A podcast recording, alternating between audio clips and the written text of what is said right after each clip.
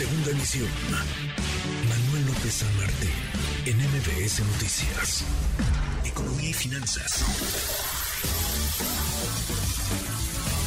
Con Eduardo Torreblanca. Lalo, qué gusto, qué gusto saludarte, ¿cómo te va? Igualmente, buen inicio de semana, Manuel, me da gusto saludarte y poder saludar al público que nos escucha. Buenas tardes. Muy, muy buenas tardes, Lalo. Pendientes tenemos un montón, pero se van acumulando en uh, la relación comercial con Estados Unidos, nuestros vecinos, y Canadá, Lalo. Sí, efectivamente, fíjate que eso debe de preocuparnos porque esa es la principal, la, digamos, línea de la economía nacional, es el comercio exterior y, y tiene una puerta de oro que es la entrada a Canadá y Estados Unidos sobre todo, y lamentablemente se van incrementando el número de pendientes que tenemos que resolver con nuestros socios comerciales. El más, digamos, el que tiene mayor antigüedad es el asunto energético, ya ha sido superado el ciclo de consultas, ya debimos haber pasado al tema de que o resolvemos el asunto o nos vamos a un panel. La verdad es que Estados Unidos ha sido muy tolerante y, y bueno, infiere que siguen avanzando de manera muy lenta pero este este asunto ya tiene más de medio año en que debió haber decidido si se iba a un panel para la solución de esa controversia. Al tema energético está el diferente automotriz que ganaron Canadá y México a la Unión Americana. México y Canadá ya tienen la posibilidad de imponer condiciones que corrijan ese asunto que Estados Unidos provocó al tratar de dar a otra fórmula para tratar de establecer el contenido regional de las partes automotrices. Ahí ya nosotros pudiéramos tener una sanción, imponer una sanción a la Unión Americana para que corrija su fórmula y no lo ha hecho. Canadá tampoco lo ha hecho México, que está pensando a México y así el asunto energético puede tener ma mayor tolerancia por parte de la Unión Americana.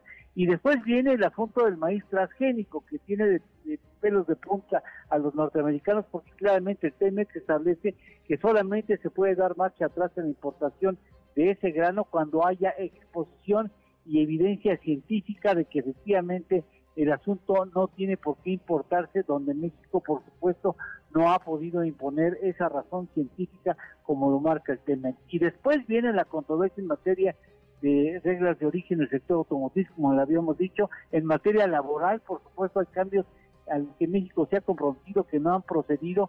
También viene lo que va a proceder también en materia de ley minera, que va a ocasionar algunos problemas con Canadá y Estados Unidos. Y por último, la reforma administrativa, que también tiene puntos álgidos que pudieran ocasionar también diferendos en materia comercial. Es decir, la lista sigue creciendo y me parece que es un asunto que no debiéramos permitir porque es una turbina que no merece ser castigada o molestada dado que está dado, ha dado magníficos resultados. Totalmente, totalmente. Si hay una relación que hay que cuidar entre sí, todos. Es es esa y le conviene cuidarla a los tres países, a México, Estados Unidos y a Canadá. Juntos somos una potencia como región, una potencia económica. ¿Ahora lo tenemos postre?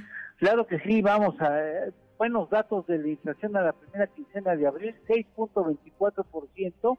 Eh, la inflación subyacente eh, es importante porque ahí se quitan de ese cálculo los elementos con mayor volatilidad en los precios 7.75%. Es importante señalar que ya bajó de 8% y esa, aunque sigue siendo alta, es una buena noticia. No, ya está.